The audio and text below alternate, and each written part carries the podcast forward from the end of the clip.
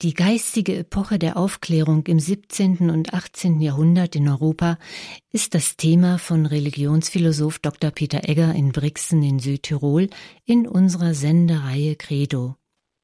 Liebe Hörerinnen und Hörer, ich darf Sie auch meinerseits sehr herzlich zu dieser heutigen Sendung begrüßen und ich bedanke mich für die freundlichen Worte der Einführung.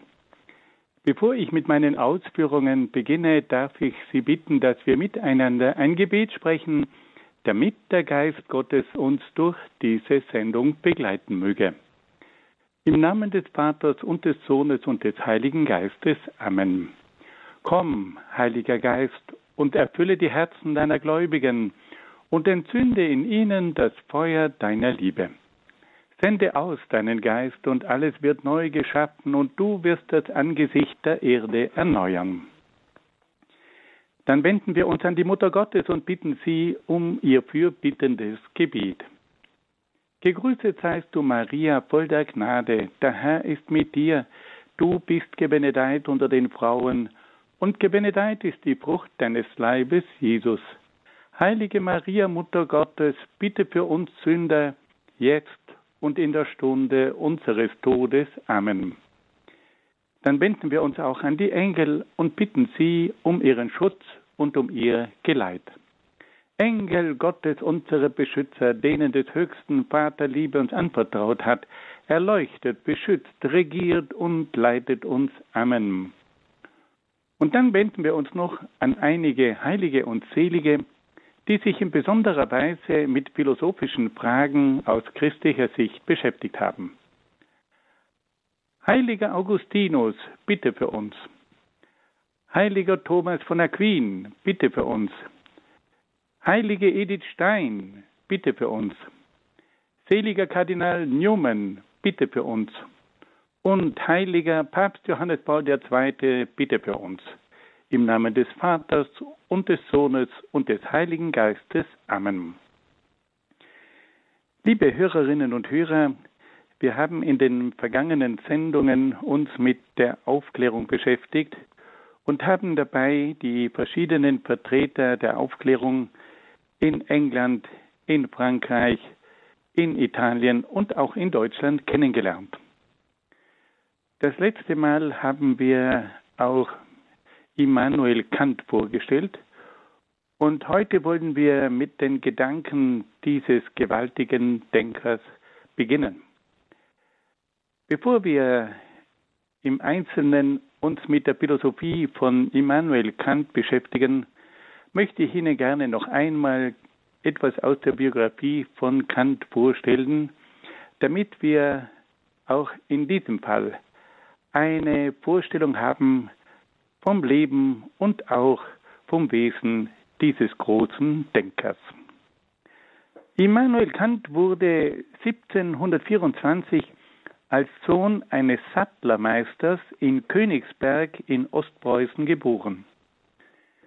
Von 1732 bis 1740 besuchte er das pietistische Kolleg Fridericianum indem er sich eine gute Kenntnis der alten Sprachen erwarb. Ab 1740 studierte er in Königsberg Theologie, Philosophie, Mathematik und Naturwissenschaft. Nach seiner Promotion im Jahr 1755 arbeitete Kant als Hauslehrer bei verschiedenen adeligen Familien.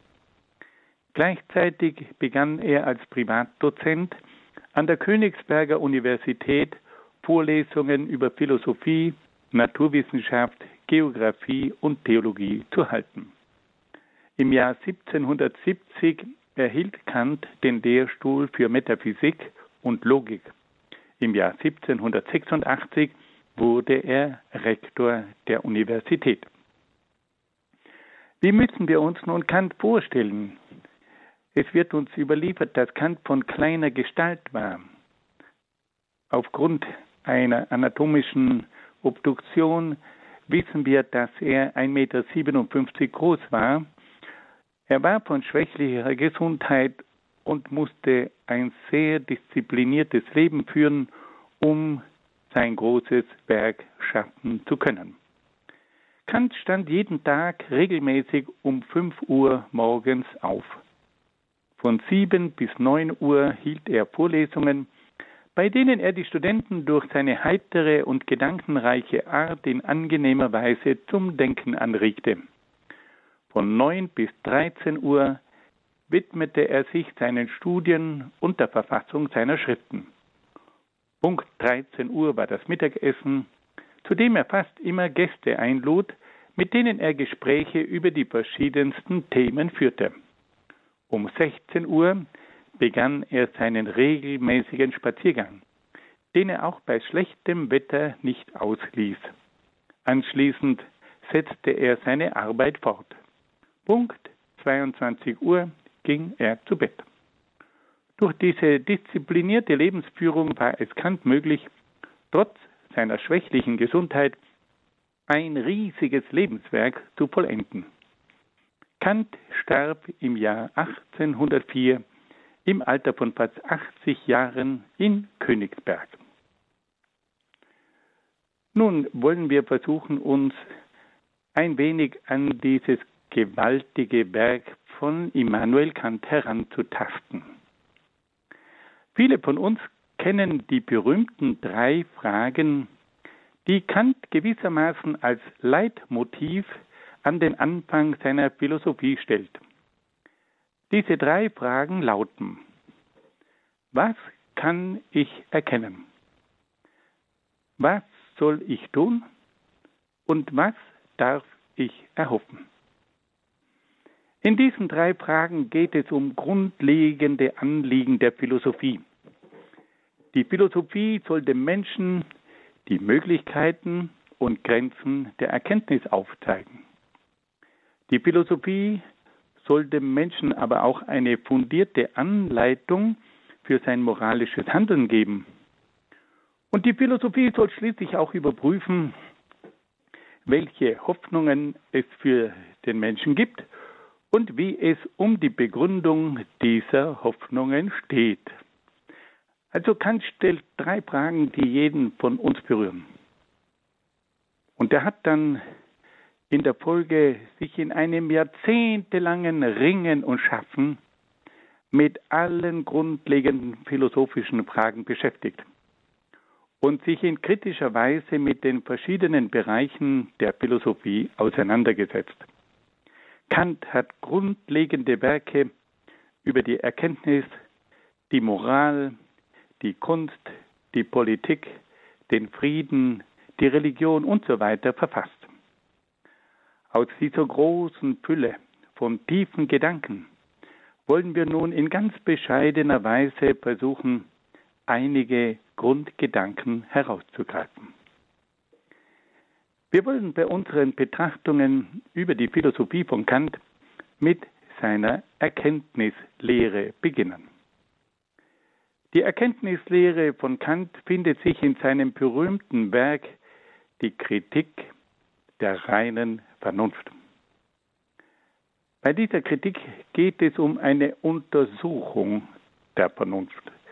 Kant möchte wissen, welche Leistungen diese Vernunft erbringt und er möchte wissen auch, wie sie funktioniert, wie sie aufgebaut ist. Das ist ein Thema, das uns immer wieder fasziniert. Wie funktioniert eigentlich die Erkenntnis? In seinem Werk unterscheidet Kant zunächst drei Stufen der Erkenntnis. Kant spricht von der Sinneserkenntnis, von der Verstandeserkenntnis und von der Vernunfterkenntnis. Diese drei Erkenntnisstufen haben nach Kant folgende Funktionen. Die Sinneserkenntnis führt von den Empfindungen der Sinnesorgane zu sinnlichen Anschauungen. Der Mensch nimmt also mit seinen Sinnen ganz bestimmte Empfindungen auf und die müssen dann durch die Sinneserkenntnis zu Anschauungen führen. Wir nehmen also verschiedene Empfindungen auf und dann ergibt sich in unserem Inneren eine Wahrnehmung, ein Bild, eine Anschauung. Das ist also die Aufgabe der Sinneserkenntnis. Sie muss die Empfindungen der Sinnesorgane in eine sinnliche Anschauung umwandeln. Dann kommen wir zur Verstandeserkenntnis. Die Verstandeserkenntnis geht von den sinnlichen Anschauungen, die die Sinneserkenntnis geliefert hat, aus und führt dann zu Urteilen, zu Erkenntnissen. Wenn wir das uns konkret vorstellen, wir bekommen also zuerst durch die Sinneserkenntnis ein Bild vermitteln und wir müssen jetzt versuchen, mit Hilfe der Verstandeserkenntnis dieses Bild zu verstehen. Wir müssen also aus der sinnlichen Wahrnehmung mit Hilfe des Verstandes erkennen, um was es da geht. Und dann gibt es noch die dritte Stufe, da geht es um die Vernunfterkenntnis. Und die Vernunfterkenntnis geht nun von den Erkenntnissen des Verstandes aus und versucht nun noch weitere Schlussfolgerungen und Überlegungen anzustellen. Fassen wir das noch einmal zusammen. Also Kant sagt, es gibt drei Arten von Erkenntnis. Es gibt die Sinneserkenntnis, die Verstandeserkenntnis und die Vernunfterkenntnis. Die Sinneserkenntnis hat die Aufgabe, von den Empfindungen der Sinnesorgane zu einem sinnlichen, zu einer sinnlichen Anschauung zu führen. Die Verstandeserkenntnis geht dann von der sinnlichen Anschauung, die die Sinneserkenntnis erarbeitet hat, über zu den Urteilen über diese Sinneserkenntnis. Und die Vernunfterkenntnis geht dann von der Erkenntnis des Verstandes noch einen Schritt weiter und führt zu bestimmten Schlussfolgerungen. Der Erkenntnisprozess beginnt also mit den Empfindungen der Sinnesorgane. Diese Empfindungen der fünf verschiedenen Sinnesorgane stellen das Rohmaterial der Erkenntnis dar. Und dieses Rohmaterial der Sinnesorgane wird dann über drei Erkenntnisstufen weiterverarbeitet. Die Sinneserkenntnis führt dann von den Empfindungen zu sinnlichen Anschauungen. Die Verstandeserkenntnis verarbeitet die sinnlichen Anschauungen zu begrifflichen Urteilen und die Vernunfterkenntnis führt dann die begrifflichen Urteile zu letzten Schlussfolgerungen. Wir wollen versuchen, diese drei Schritte der Erkenntnis anhand eines Beispiels zu verdeutlichen. Da schaut ein Mensch zum nächtlichen Sternenhimmel hinauf und gelangt zunächst durch die Sinneserkenntnis zur Anschauung von vielen Sternen am Himmel.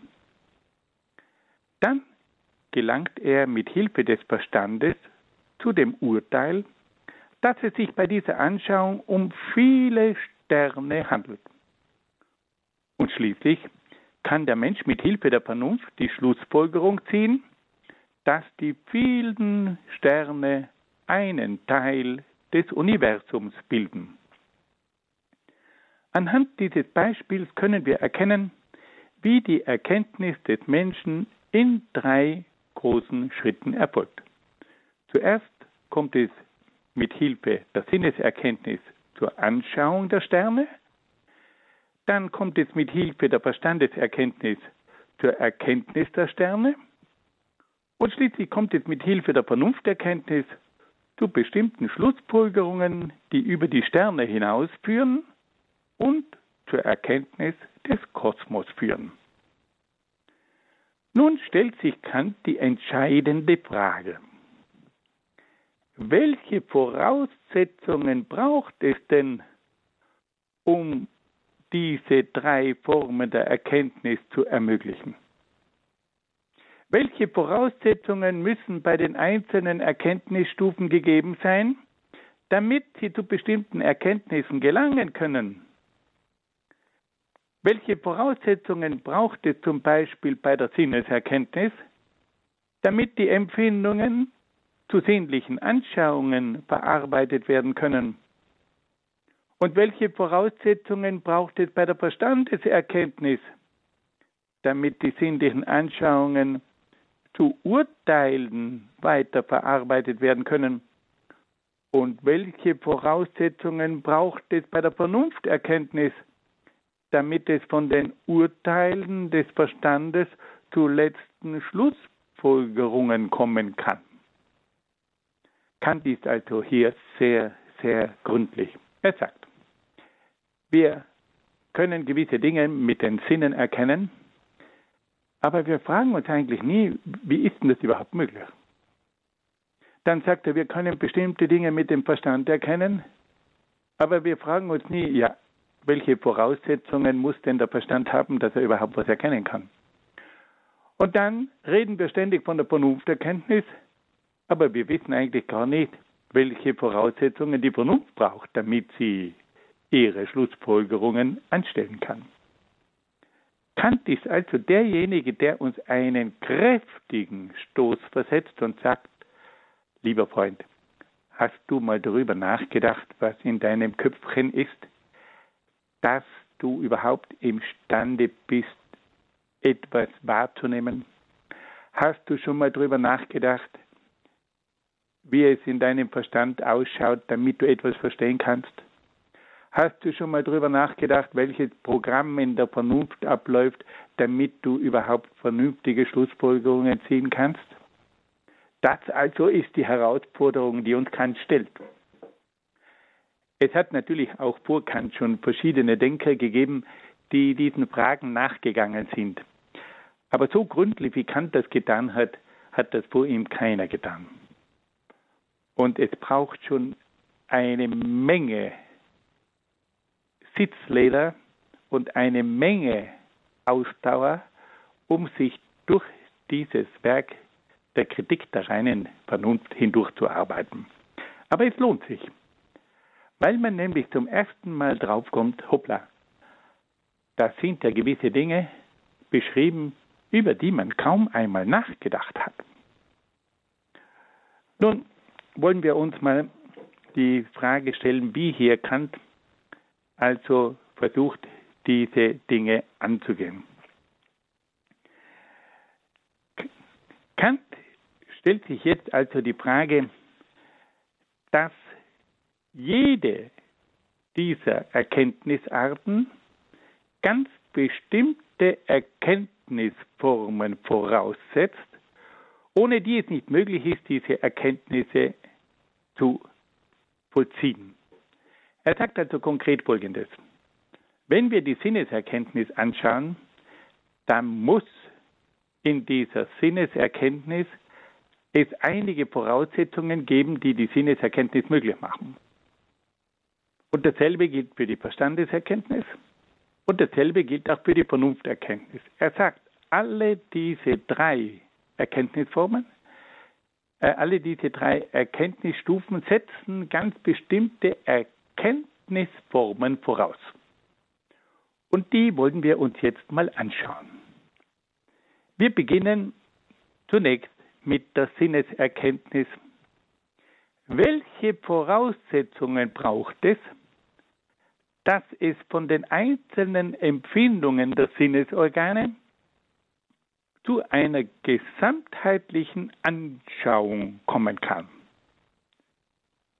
Wenn wir das einfach ausdrücken, wie ist es möglich, dass aus vielen einzelnen Punkten plötzlich ein Bild entsteht? Was braucht es denn dafür eine Voraussetzung? Kant gibt darauf eine Antwort, die zunächst verwunderlich erscheint. Er erklärt, dass es zur Wahrnehmung von Dingen die Erkenntnisformen von Raum und Zeit braucht. Die Erkenntnisformen von Raum und Zeit sind nämlich die grundlegende Voraussetzung dafür, dass der Mensch überhaupt etwas wahrnehmen kann. Alle Wahrnehmungen finden nämlich in Raum und Zeit statt. Deshalb muss es bei der Sinneserkenntnis die Erkenntnisformen für Raum und Zeit geben, damit der Mensch überhaupt ein Ding wahrnehmen kann. Ohne die Voraussetzung, den Raum und die Zeit zu erkennen, könnte der Mensch keine Dinge wahrnehmen. Auf unser Beispiel angewendet, er kann die Sterne nur im Raum wahrnehmen und er kann die Musik nur in der Zeit wahrnehmen. Deshalb sind also die Erkenntnisformen von Raum und Zeit die Voraussetzung für die Wahrnehmung und die Anschauung der Dinge. Der Mensch braucht also ein Empfinden des Raumes und ein Empfinden der Zeit, weil sonst ist er gar nicht imstande, die Dinge, die in Raum und Zeit sich abspielen, zu erkennen. Und so sagt also Kant, die Sinneserkenntnis setzt die Erkenntnisformen von Raum und Zeit voraus. Nun kommen wir zur zweiten Stufe der Erkenntnis, nämlich zur Verstandeserkenntnis. Wiederum stellt sich Kant die Frage, welche Voraussetzungen gegeben sein müssen, damit der Verstand die wahrgenommenen Dinge erkennen und verstehen kann. Wir haben also jetzt eine Anschauung, wir haben ein Bild vor uns, wir hören einige Töne, die sind jetzt da, aber wie können wir denn die jetzt verstehen? Es genügt ja nicht, dass ich ein Bild sehe, ich muss ja dieses Bild auch kapieren. Es genügt ja nicht, dass ich die Musik nur höre, ich muss ja auch wissen, von wem die Musik ist. Also welche Voraussetzungen brauche ich denn da, dass ich das erkennen kann? Und da sagt nun Kant, dass es im menschlichen Verstand bestimmte Erkenntnisformen gibt, die es ihm ermöglichen, die wahrgenommenen Dinge zu erkennen und zu verstehen. Kant nennt diese Erkenntnisformen des Verstandes die Kategorien. Was sind nun diese Kategorien? Bei den Kategorien handelt es sich um Erkenntnisformen bzw. Maßstäbe, die es dem Menschen ermöglichen, die wahrgenommenen Dinge zu erkennen und zu verstehen. Kant nennt vier grundlegende Kategorien, nämlich die Kategorie der Quantität, die Kategorie der Qualität, die Kategorie der Relation und die Kategorie der Modalität. Das sind also vier Maßstäbe, vier Erkenntnisformen, mit deren Hilfe der Verstand ganz bestimmte Dinge erkennen kann. Die Kategorie der Quantität ermöglicht es dem Verstand, die Menge der Dinge zu erkennen. Die Kategorie der Qualität ermöglicht es dem Verstand, die Beschaffenheit der Dinge zu erkennen. Die Kategorie der Relation ermöglicht es dem Verstand, die Beziehung zu anderen Dingen zu erkennen. Und die Kategorie der Modalität ermöglicht es dem Verstand, die Möglichkeit, Wirklichkeit oder die Notwendigkeit der Dinge zu erkennen. Wir haben also jetzt mal ganz grob gesprochen, vier große Maßstäbe, mit deren Hilfe wir versuchen können, die Dinge zu verstehen. Wir haben die Kategorie der Quantität, der Qualität, der Relation und der Modalität. Mit Hilfe der Quantität erfassen wir die Menge, mit Hilfe der Qualität die Beschaffenheit der Dinge, mit Hilfe der Relation erkennen wir die Beziehung, die ein Ding zu anderen hat. Und die Modalität, da können wir also erkennen, ob es sich bei diesem Ding um eine Möglichkeit, eine Wirklichkeit oder eine Notwendigkeit handelt. Wenn wir nun diese Kategorien wieder auf unser Beispiel von den Sternen anwenden, so ermöglichen die vier Kategorien folgende Urteile über die Sterne. Die Kategorie der Quantität ermöglicht uns ein Urteil über die Menge der Sterne. Aha, da oben sind jetzt vier wunderschöne Sterne. Dann, Die Kategorie der Qualität ermöglicht uns ein Urteil über die Beschaffenheit der Sterne. Die leuchten so wunderbar. Ich kann also die Qualität dieser Sterne, die funkeln, so ein gleißendes Licht. Ich habe also die Möglichkeit, mit Hilfe der Kategorie der Qualität die Beschaffenheit der Sterne zu erfassen. Dann hilft mir die Kategorie der Relation, ein Urteil über die Beziehung der Sterne herzustellen. Wie stehen denn diese Sterne zueinander? Und da kann ich sogar ein Sternbild sehen, weil ich verschiedene Sterne in eine bestimmte Beziehung zueinander bringe. Und das kann ich jetzt beurteilen und beobachten durch die Kategorie der Relation.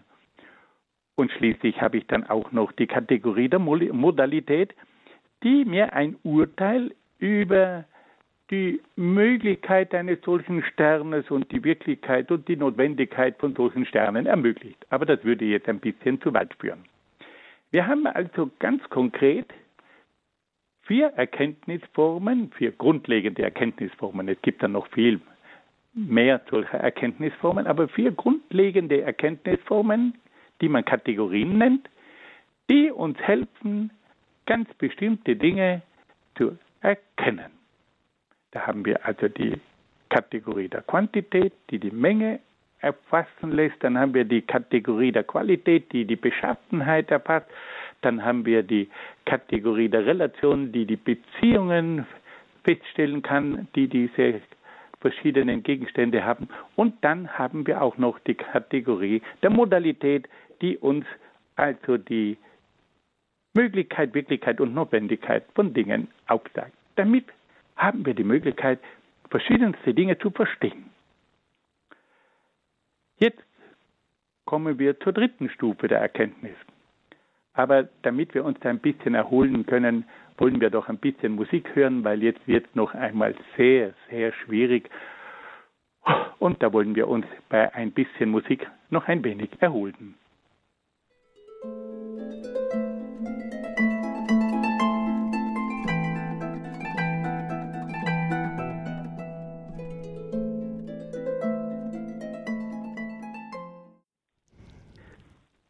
Liebe Hörerinnen und Hörer, wir kommen nun zur dritten Stufe der Erkenntnis, nämlich zur Erkenntnis der Vernunft. Kant stellt sich wiederum die Frage, welche Voraussetzungen gegeben sein müssen, damit die Vernunft aufgrund der erkannten Dinge zu weiteren Schlussfolgerungen kommen kann. Im Falle unseres Beispiels geht es also um die konkrete Frage, wie ist es denn möglich, dass die Vernunft von der Erkenntnis einiger Sterne zur Schlussfolgerung gelangen kann, dass es das Universum gibt? Oder wir können das auch anders sehen. Wie ist es möglich, dass wir aufgrund von verschiedenen Blättern und Blüten auf einmal die Erkenntnis von der Gesamtheit eines Organismus entwickeln können. Welche Voraussetzungen braucht es da in der Vernunft, dass ich nach der Verstandeserkenntnis von einigen Blättern plötzlich imstande bin, da jetzt noch weiter zu denken, bis ich zum Schluss eine Gesamterkenntnis von dieser Pflanze habe? Kant sagt, da braucht es wieder einmal einige Voraussetzungen, in der Vernunft. Kant antwortet, dass die Vernunft auch über bestimmte Erkenntnisformen verfügt, die es ihr ermöglichen, aus den Urteilen des Verstandes weitere Schlussfolgerungen zu ziehen. Kant nennt diese Erkenntnisformen der Vernunft die Ideen. Es handelt sich dabei um Leitideen Ideen, die die Vernunft dazu anleiten, bestimmte Schlussfolgerungen zu, zu vollziehen. Wir müssen uns also hier etwas ganz klar vor Augen halten. Die Ideen sind nicht geistige Gebilde, sondern die Ideen sind gewissermaßen geistige Geleise, auf denen jetzt unser Denken sich entfaltet.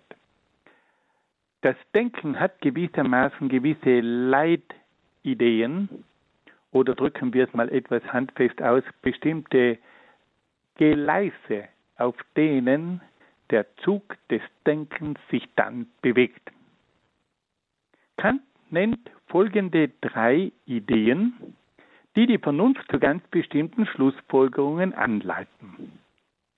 Da gibt es einmal die psychologische Idee, dann die kosmologische Idee und schließlich noch die theologische Idee.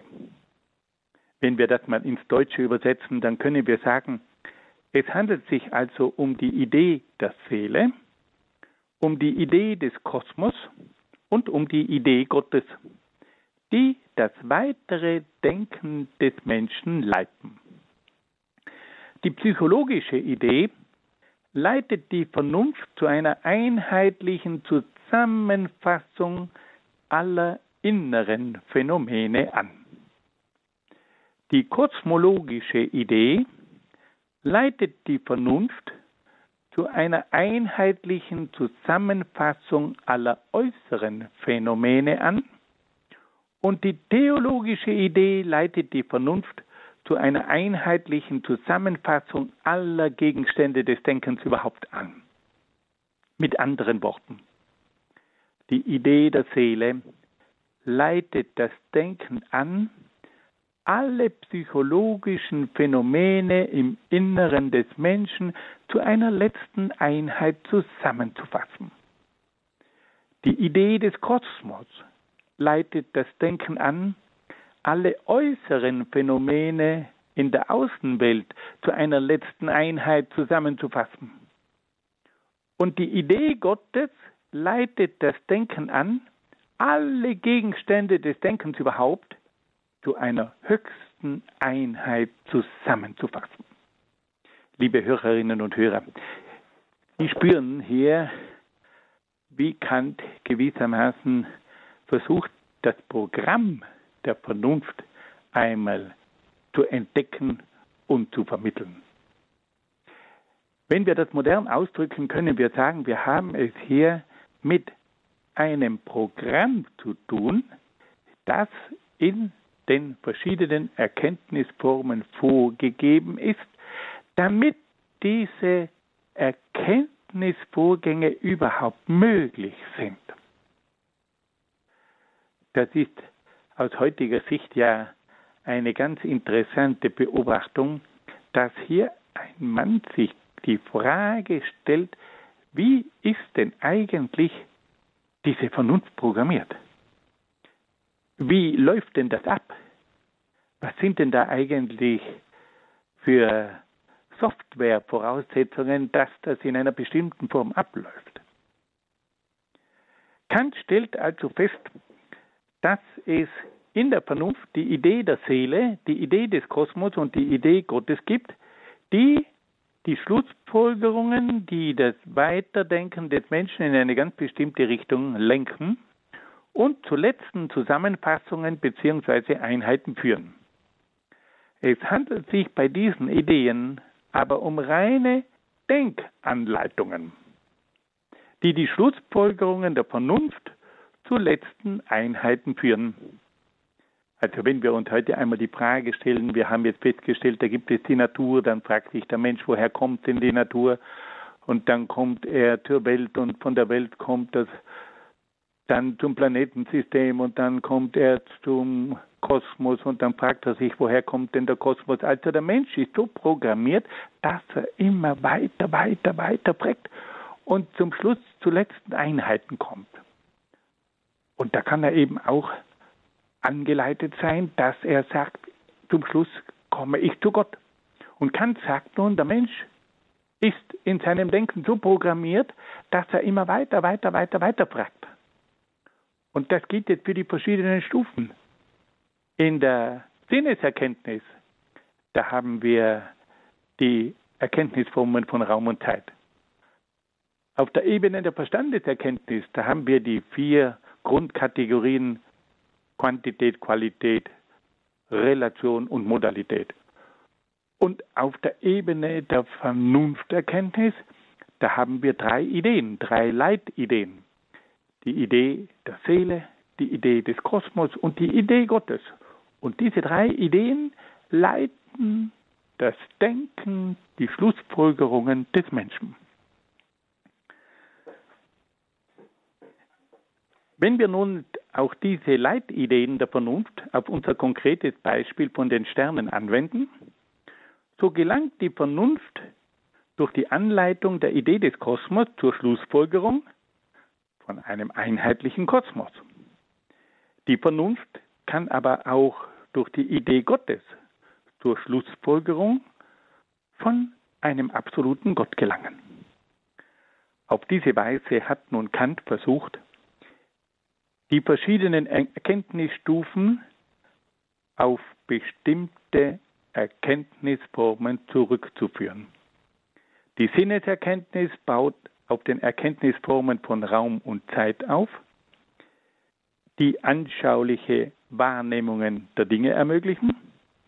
Die Verstandeserkenntnis baut auf den Kategorien der Quantität, der Qualität, der Relation und der Modalität auf, die die Erkenntnis der Dinge ermöglichen. Und die Vernunfterkenntnis baut auf der Idee der Seele, der Idee des Kosmos und auf der Idee Gottes auf, die weitere Schlussfolgerungen und letzte geistige Zusammenfassungen ermöglichen.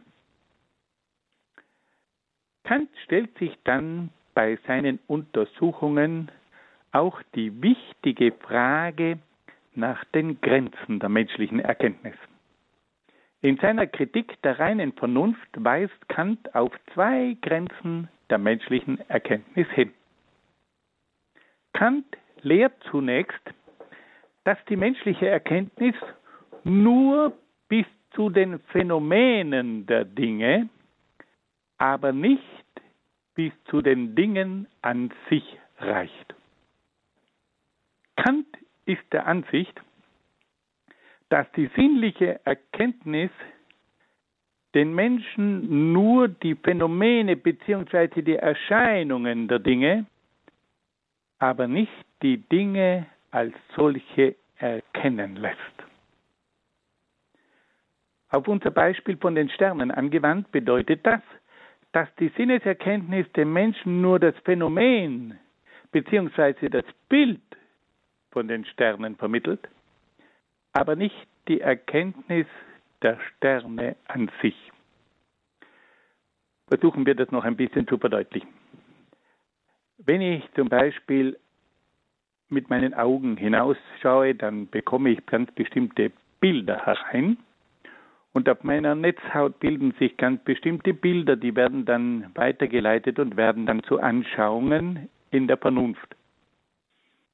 Und nun sagt Kant in einer etwas skeptischen Form, wir können nur bis zum Bild vorstoßen. Das, was wir wirklich erfassen, ist das Bild.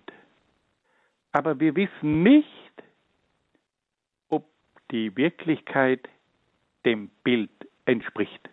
Konkret. Ich habe jetzt in meinem Zimmer einen Kasten vor mir und ich sehe das Bild von diesem Kasten. Aber ich weiß nicht, ob dieses Bild, das mir jetzt durch die Augen vermittelt wird, ob dieses Bild mit der Wirklichkeit übereinstimmt. Wir kommen nur bis zum Bild, aber ich kann nicht über meine Netzhaut hinaussteigen. Und deswegen muss ich mich bei meiner Erkenntnis auf das Bild von dem Kasten beschränken und weiß nicht, ob das Bild dem wirklichen Kasten entspricht. Philosophisch ausgedrückt. Ich habe also nur ein Phänomen, eine Erscheinung von dem Kasten, aber ich weiß nicht, ob das Phänomen von dem Kasten dem Kasten als solchen entspricht. Und Kant sagt, wir kommen nur bis zum Phänomen, aber nicht bis zum Ding an sich. Unsere Erkenntnis beschränkt sich auf Bilder, auf Phänomene, so wie die Dinge uns erscheinen. Aber wir wissen nicht, ob die Erscheinungen, die wir von den Dingen haben, auch den tatsächlichen Dingen entspricht. Das ist eine arge Beschränkung. Kant ist hier ein Skeptiker und sagt, wir kommen nur bis zum Phänomen, aber das Ding an sich erschließt sich uns nicht. Das bedeutet, dass es letztlich keine Kenntnis der Wirklichkeit und damit auch keine Kenntnis der Wahrheit gibt. Auf diese Weise besteht also die erste Grenze der Erkenntnis in der Tatsache, dass die Erkenntnis nur bis zu den Phänomenen bzw. zu den Erscheinungen der Dinge gelangt. Kant spricht dann auch von einer zweiten Grenze der menschlichen Erkenntnis. Kant lehrt, dass es nur dann eine gesicherte Erkenntnis geben kann, wenn es sich um einen Gegenstand mit einer empirischen Grundlage handelt. Das bedeutet aber, dass es nur im physischen Bereich eine gesicherte Erkenntnis gibt. Dagegen ist jede Erkenntnis im metaphysischen Bereich ohne empirische Grundlage und kann daher nicht als eine gesicherte Erkenntnis gelten. Das bedeutet, dass es nur im empirischen bzw. im physischen Bereich zu einer wissenschaftlichen Erkenntnis kommen kann. Dagegen ist jede Erkenntnis im metaphysischen Bereich keine wissenschaftliche Erkenntnis. Auf diese Weise hat Kant in seiner Erkenntnislehre die Metaphysik und die Theologie als Wissenschaft in Frage gestellt.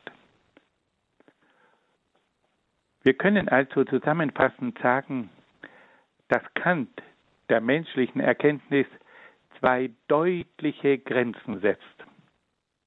Die Erkenntnis des Menschen kann nur die Phänomene der Dinge, aber nicht die Dinge an sich erkennen.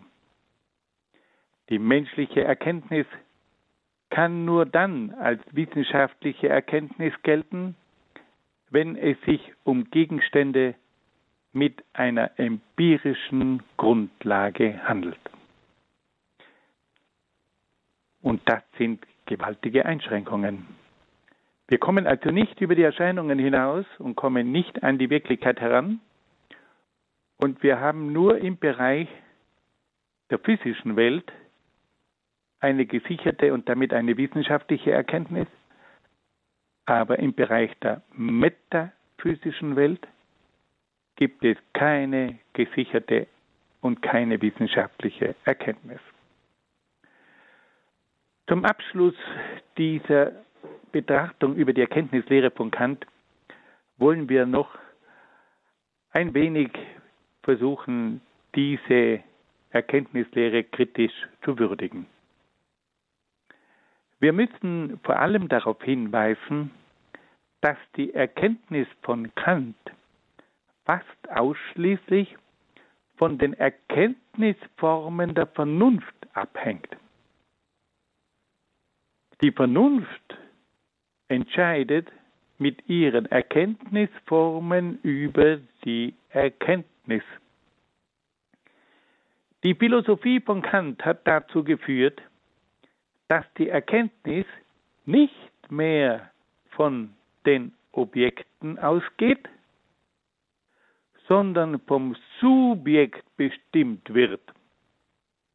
Man geht also nicht mehr von den Gegenständen aus, sondern man geht von der eigenen Vernunft aus. Die Welt ist das, was meine Vernunft mit Hilfe ihrer Erkenntnisformen erkennen kann. Es sind nicht mehr die Dinge, die die Erkenntnis bestimmen, sondern es sind die Erkenntnisformen der Vernunft, die die Dinge bestimmen. Und das ist eine gewaltige Revolution. Man hat hier auch von einer kopernikanischen Wende gesprochen. Es ist nicht mehr das Ding, das die Erkenntnis bestimmt, sondern es ist die Vernunft, das die Erkenntnis der Dinge bestimmt. Zuerst ging die Erkenntnis von den Dingen aus, die man versucht hat zu erfassen, und nun ist es die Vernunft, die mit ihren Erkenntnisformen bestimmt, was die Dinge sind. Damit war es nicht mehr möglich, zu einer objektiven Erkenntnis der Wirklichkeit zu gelangen. Die Erkenntnis wurde letztendlich zu einem Produkt des erkennenden Subjekts. Diese Erkenntnislehre, die fast ausschließlich von den Erkenntnisformen des Subjekts ausging, wurde erst durch die spätere Philosophie der Phänomenologie von Edmund Husserl, der von 1859 bis 1938 gelebt hat, überwunden. Husserl bemühte sich, die Erkenntnis wieder an die Dinge heranzuführen. Husserl hat das berühmte Schlagwort geprägt, zurück zu den Dingen. Und auf diese Art und Weise hat er versucht, mit Hilfe seiner phänomenologischen Methode, über die wir dann später einmal noch einiges hören werden, an die Dinge heranzukommen. Und nicht nur einfach die Dinge mit Hilfe der eigenen Erkenntnisformen der Vernunft zu verarbeiten. Hier ist die große Wende durch Kant geschehen, die kopernikanische Wende im Bereich der Erkenntnisphilosophie. Fassen wir das noch einmal ganz kurz zusammen. Wir haben versucht, mit großer Bescheidenheit uns an diese gewaltige Lehre der Erkenntnis von Kant heranzutasten. Kant sagt also, dass es drei Erkenntnisformen gibt. Es gibt die Erkenntnis der Sinne, die Sinneserkenntnis, dann die Verstandeserkenntnis und die Vernunfterkenntnis. Die Sinneserkenntnis hat die Aufgabe, die einzelnen Empfindungen, die durch die Sinnesorgane aufgenommen werden, zu einer ganzheitlichen Anschauung zu gestalten. Dann kommt die Verstandeserkenntnis, die geht jetzt von den Anschauungen der Sinneserkenntnis aus und versucht nun mit Hilfe des Verstandes diese Anschauungen, diese Bilder zu verstehen. Und dann gibt es die Vernunfterkenntnis, die dann von den Erkenntnissen des Verstandes ausgeht und die dann versucht, über diese Erkenntnisse noch hinauszugehen und mit Hilfe von Schlussfolgerungen zu letzten Einheiten und zu letzten Erkenntnissen zu gelangen. Und da hat sich nun Kant die Frage gestellt, wie ist das möglich? Wie kann die Sinneserkenntnis von einzelnen Empfindungen zu ganzheitlichen Anschauungen führen? Wie kann die Verstandeserkenntnis von Anschauungen zu Urteilen, rationalen Urteilen führen? Und wie kann die Vernunft von den Urteilen des Verstandes zu letzten Schlussfolgerungen führen.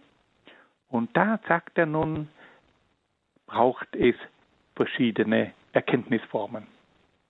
Und da sagt er nun, dass es für die Sinneserkenntnis die Erkenntnisformen von Raum und Zeit braucht.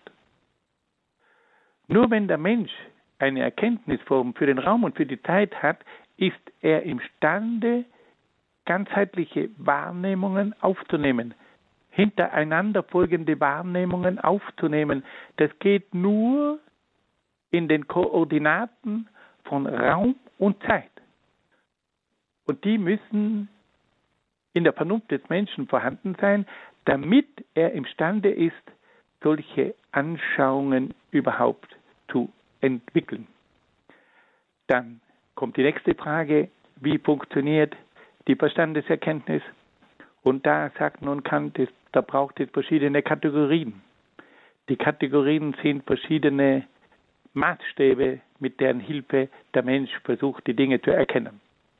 Und da haben wir gehört, dass Kant von vier grundlegenden Maßstäben spricht.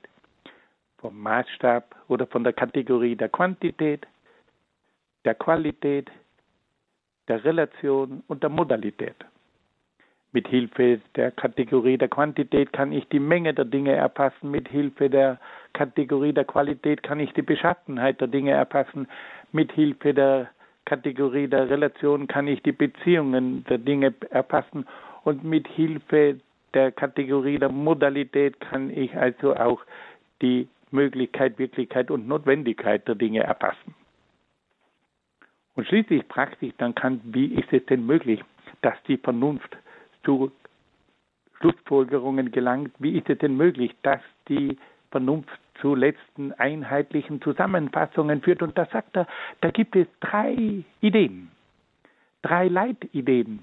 Die Idee der Seele, die Idee des Kosmos und die Idee Gottes. Und diese drei Ideen lenken das Denken in eine bestimmte Richtung. Die Idee der Seele fasst die ganzen inneren psychologischen Vorgänge zusammen. Die Idee des Kosmos fasst die ganzen verschiedenen äußeren Erscheinungen zusammen, dass es zum Schluss zu einem einheitlichen Kosmos kommt. Und die Idee Gottes fasst alle Gedankengänge zusammen und schließlich kommt es dann zu einer Vorstellung von einem Absoluten, das alles zusammenfasst. Das, liebe Hörerinnen und Hörer, ist dieses gewaltige Werk von Immanuel Kant. Und Kant zeigt uns hier einmal, wie eigentlich unser Erkennen funktioniert. Und das ist ganz interessant. Natürlich müssen wir uns heute die Frage stellen, nach der ganzen Gehirnforschung, wie läuft denn das Ganze? Und da gibt es natürlich ganz neue Erkenntnisse. Aber wir müssen eines sagen, Kant hat grundlegende Dinge erkannt, erforscht und auch begründet. Und es ist gut, wenn jeder von uns einmal diese Dinge ein bisschen überdenkt, um sich gewisse Dinge besser vorstellen zu können. Wenn wir zum Beispiel heute sagen, dieser Mensch denkt in ganz anderen Kategorien, was ist denn damit gemeint? Ja, er hat offensichtlich andere Maßstäbe bei der Beurteilung der Welt dass man sagt, weißt du, bei dem musst du erstmal überlegen, in welchen Kategorien der denkt, weil sonst kommst du da nicht mit. Ja, natürlich ist es jetzt nicht im strengen Sinne von Kant gemeint, weil Kant zeigt eben, dass alle Menschen bestimmte Kategorien haben, sonst könnten sie nicht zu übereinstimmenden Erkenntnissen kommen. Aber dieser Begriff der Kategorie, der ist in unserem Alltag immer wieder zu hören. Jetzt wissen wir, dass es sich dabei um ganz bestimmte Maßstäbe für die Beurteilung von Dingen handelt. Ja, nun wollen wir noch einen Augenblick Musik hören und dann wollen wir noch ein weiteres Kapitel anschneiden.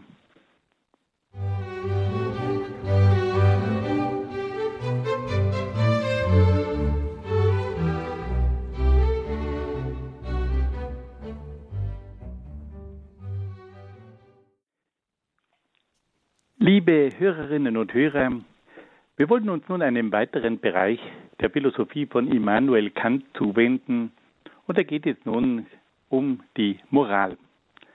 Kant hat neben seiner berühmten Kritik der reinen Vernunft, in der es um die Erkenntnislehre geht, auch eine weitere berühmte Kritik geschrieben, nämlich die Kritik der praktischen Vernunft.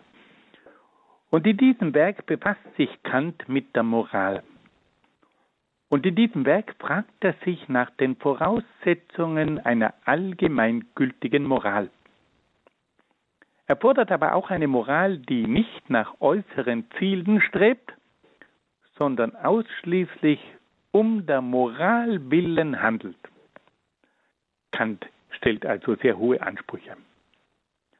Und da beginnt nun Kant sein riesiges Werk und fragt sich, ob es verschiedene moralische Modelle gibt, die diese Voraussetzungen erfüllen.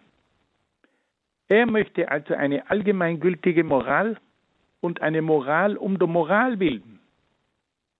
Und da sieht er sich nun um und stellt fest, dass es verschiedene Formen der Moral gibt, die aber nicht diesen hohen Anforderungen entsprechen. Kant untersucht zunächst die empirische Moral. Die empirische Moral baut auf der Erfahrung auf und versucht, ihre Maßstäbe aus der Erfahrung abzuleiten.